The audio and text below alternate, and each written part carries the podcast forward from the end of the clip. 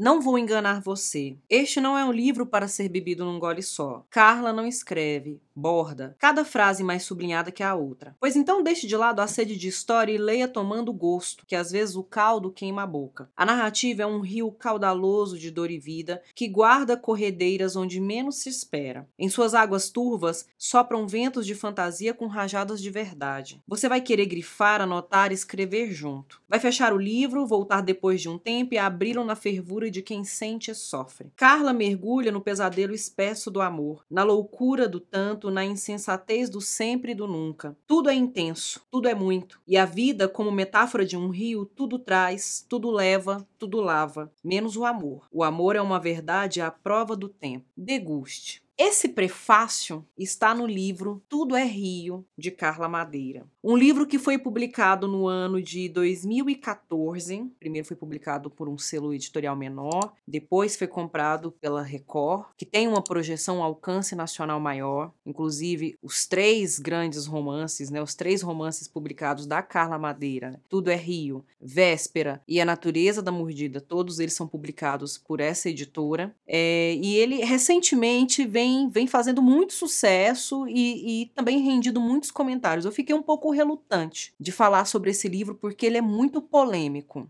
as leituras, os debates, as opiniões são muito controversas. É um livro que não fica no meio termo, é, não é um livro que fica em cima do muro. Eu nunca vi alguém dizer, ah, tudo é Rio? Ah, tanto faz. Nunca ouvi nada disso. Eu sempre ouço, amei Tudo é Rio da Carla Madeira ou detestei Tudo é Rio da Carla Madeira. E de ambos os lados, né, do, tanto do lado de quem amou muito e de quem detestou, eu ouvi argumentos, conclusões e reflexões muito plausíveis, muito interessantes, muito consistentes, mas também dispensáveis, bobas e imediatistas. Então é um livro complicado. Eu li no ano de 2023, não li recentemente. Eu só reli alguns trechos para poder preparar esse material. E depois eu fiz uma publicação no meu Instagram, no Instagram da Didoceia, sobre essa obra e rendeu muitos comentários na época, muitas interações. Eu cheguei a receber mensagens no direct de gente me xingando porque eu tinha gostado do livro. Então vocês vejam bem, vejam bem sobre o livro que nós vamos falar hoje. Uma obra que provocou muitos afetos e muitos traumas, remexeu com muitas coisas dentro das pessoas. Antes disso, é conveniente falar um pouco sobre Carla Madeira. Eu fiz uma pesquisa sobre ela, vi alguns vídeos de entrevistas dela, ela participou do programa Provocações, ela foi pro Roda Viva, foi perguntado sobre o ofício dela, sobre a vida dela e sobre as obras, sobretudo sobre Tudo é Rio, né? Que essa obra mais polêmica dos três romances é esse que provoca opiniões mais controversas, mais contraditórias. Carla Madeira é uma escritora mineira que começou sua vida acadêmica em matemática, abandonou o curso e depois foi para jornalismo. Autora de três romances que estão no hype. Tudo é Rio, A Natureza da Mordida e Véspera. Com o primeiro, ela chegou a ocupar o lugar de best-seller cult nos últimos tempos. Eu fui fazer uma pesquisa, por exemplo, na Publish News, e eu vi que em 2022 e em 2023, os três romances da Carla Madeira estão entre os mais vendidos e os mais lidos no Brasil. Eu acho que parte também de toda essa polêmica, dessa movimentação, tá aí. É uma obra que, que fica transitando entre lugares diferentes, porque existe, gente, o livro, o livro ele não tem um aceite unânime. O livro, o texto escrito publicado nesse suporte, ele não alcança todas as pessoas de maneira igual, de maneira unânime os livros que alcançam, que atingem um público mais acadêmico, têm uma conotação, têm um teor, têm uma certa expectativa. Aqueles que atingem o mercado têm outra distinta. Então, normalmente, um livro que é best-seller, é difícil para ele ocupar o lugar de cânone. Essas duas posições parecem se contrapor em alguma medida. Vocês podem observar. Obras, escritoras que são consideradas best-seller, muitas vezes não têm uma entrada na academia, né, nos cursos de letras, por por exemplo, como os cânones, os clássicos ao longo dos séculos têm. Então eu acho que parte, eu entendo que parte dessa dessa coisa espinhosa que é a recepção da, de Tudo é Rio, da Carla Madeira, passa por aí. Passa em outros lugares também que eu vou falar depois, mas começa aí, né? De, de pensar que tá entre os, os 20 mais vendidos de 2022 e de 2023. Mas também tem uma outra coisa interessante. Ela tem um jeito de contar a história que pega legal. Ela tem uma coisa de contar a história, gente, que segura a gente de um jeito que você termina um capítulo e você quer ir pro outro, você quer saber o que, que vai acontecer. Tem muito essa, essa técnica, né? Essa estratégia da suspensão, que em linguagem cinematográfica, né, dos seriados é chamado de cliffhanger, de interromper um episódio numa cena crucial e decisiva e deixar no desdobramento para os próximos capítulos. Então ela tem essa coisa também de instigar muito a nossa curiosidade, mas também tem uma dicção que lembra muito uma velha sábia, sabe a velha sábia, simples, que vive numa vida muito simplória, mas tem muita sabedoria, muita profundidade de vivência de mundo, de leitura de mundo. Em alguma medida até eu lembrei muito, lendo esse livro, eu lembrei muito de uma certa de um pouco da dicção do Gabriel Garcia Marques nos seus romances e do Manuel de Barros na sua poesia. Então, tem isso, tem uma coisa simples, telúrica, fantasiosa e velha,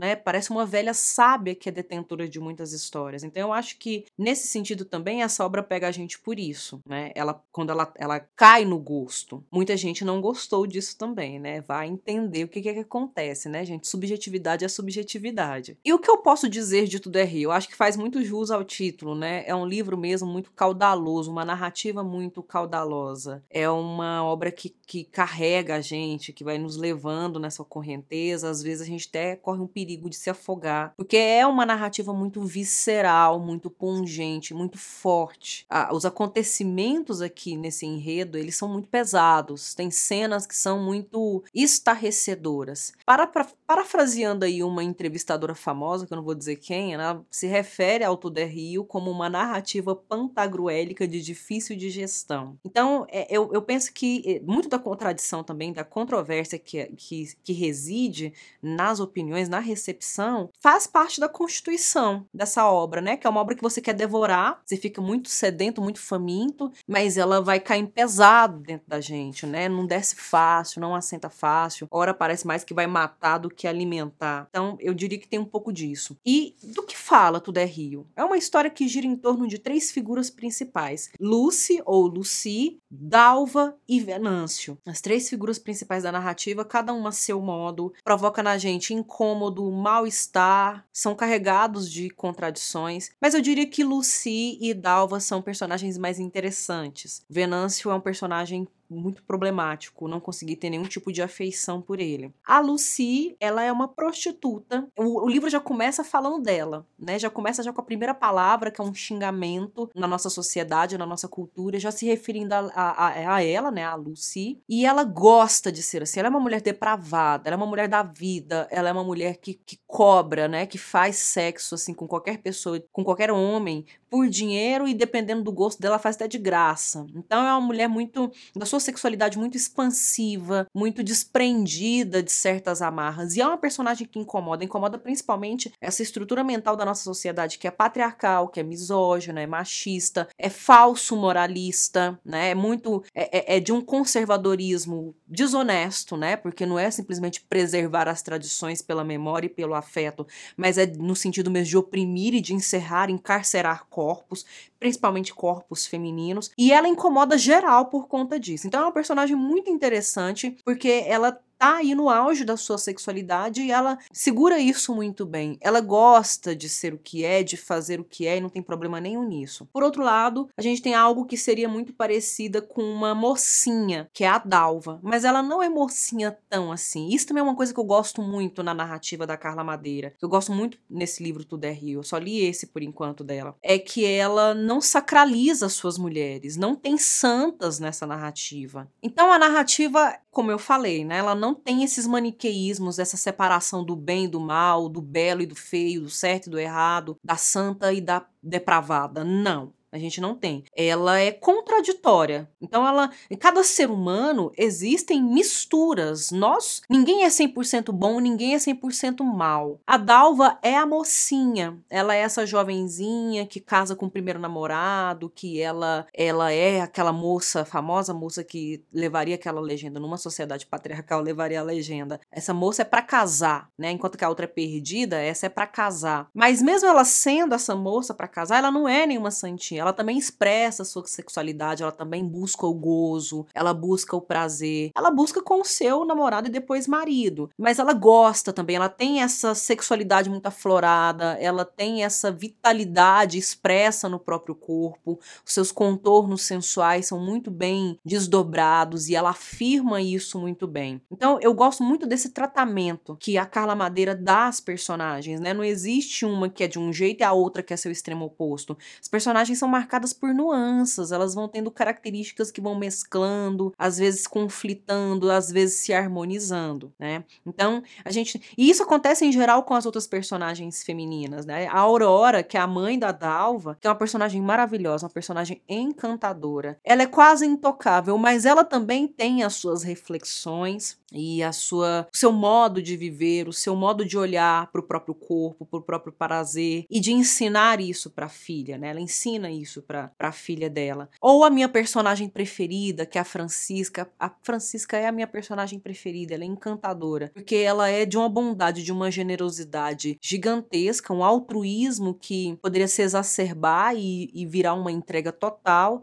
mas ela também tem os seus desejos, seus desejos de indivíduo, de mulher, de um corpo que está vivo. E a Carla Madeira faz isso, mescla isso muito bem dentro da, dentro da obra, na constituição das suas personagens, nos desdobramentos do enredo. Então elas, essas personagens fogem dessas dicotomias estereotipadas. Aí por outro lado, nós temos os personagens masculinos, eu não, não pretendo falar de nenhum deles com muitos, muitos, muito vagar, mas do Venâncio. O Venâncio é o boy lixo, ele é o boy lixo da narrativa e ele é o boy lixo desde o início, né? Eu, eu, eu não acho que a Carla, que é a escritora, que é a narradora, romantiza esse personagem. Eu não vejo assim. Eu acho que teve gente que às vezes se chocou muito com o que acontece, com os desdobramentos desse personagem. Eu acho que talvez a, o leitor ou a leitora que tenha criado algum tipo de expectativa ou depositado algum tipo de expectativa em cima do Venâncio. Porque desde o início ele já é muito problemático. Ele é possessivo, ele é ciumento, ele é inseguro, ele é bruto, ele não consegue controlar o ciúme dele. E aí ele quer controlar a Dalva e ele quer quer cercá-la e não quer que nenhum outro homem se aproxime dela e ele chega em certos momentos, canta a pedra várias vezes, né, de atitudes que são assustadoras, que são pavorosas. Então, é um personagem que é detestável. Eu não gostei do Venâncio, não gosto, ele me incomodou do início ao fim. Não vou mentir para vocês, né? Em um determinado momento ali há uma uma sugestão de que ele também sofre, eu acho que ele merece, né? Eu acho que ele merece passar por tudo que ele passa, porque ele é ridículo, ele é detestável. E a gente tá falando falando de um país, né, no nosso país, num cenário, numa sociedade em que a violência contra a mulher, o feminicídio, os índices desse tipo de crime são muito altos. E esse personagem, ele, ele é isso, ele tá nesse lugar, ele, é ele tá no lugar do algoz. Então, ele, para mim, ele realmente é aquilo que eu queria que não existisse mais na nossa sociedade, né? O tipo de comportamento, de postura que não existisse mais na nossa sociedade, mas infelizmente existe. Infelizmente existe. E como ele impacta a vida de mulheres? Como ele impacta a vida dessas mulheres. É, eu gosto de pensar isso, essa dinâmica. O que, que essas mulheres fazem disso? Elas não conseguem evitar em alguma medida. O que, que elas fazem disso? E de maneira nenhuma, gente, eu, eu não acho mesmo que a Carla Madeira romantiza, é, que ela poetiza, que ela passa algum tipo de verniz ou passa pano para as atitudes do Venâncio dentro dessa história. Só que um dos argumentos plausíveis, interessantes que eu ouvi sobre essa obra, né, de gente que não gostou, é sobre esse caráter que o romance tem. Porque o romance é um gênero literário que ele começa a se moldar, se for já no século XVII, mas ele ganha consistência, força e ocupa um espaço de fato relevante a partir do século XIX. Né? Então, o que a epopeia representaria para sociedades aristocratas antigas, o romance tem um papel importante para a sociedade burguesa, para a sociedade capitalista moderna. Ele tem esse papel formativo, quase de nas suas primeiras publicações gerações trazer uma cartilha, um modelo de comportamento para a sociedade, né? Como, como as famílias burguesas devem se portar, devem se estruturar, como deve ser a mulher burguesa, o marido burguês, a, o filho, a filha, como, como, como devem ser essas dinâmicas. Então ele teve esse papel formativo ao longo da história, sendo esse um gênero, né, de ter esse papel mesmo de entrar na vida das pessoas, dos leitores e leitoras e ensinar coisas. O que, que esse romance estaria ensinando? Então esse é o primeiro questionamento. Eu não tô tirando conclusões nenhuma, tô colocando o questionamento, porque veio de um incômodo, de um mal-estar de algumas pessoas que leram e ficaram meio avessas à obra. E aí a partir deste argumento, eu coloco aqui perguntas, né? Eu, que, eu quero colocar perguntas. Eu sou uma professora de literatura, mas agora eu não vou chegar com respostas porque a gente tem um romance contemporâneo, tá muito ainda no porvir, tem muita coisa ainda a ser dita, a ser refletida sobre ele. É, mas eu queria colocar essas perguntas para vocês, né? Será que o romance ainda tem esse mesmo papel formativo na nossa sociedade, século XXI? E que tipo de função o romance poderia desempenhar nas no, no,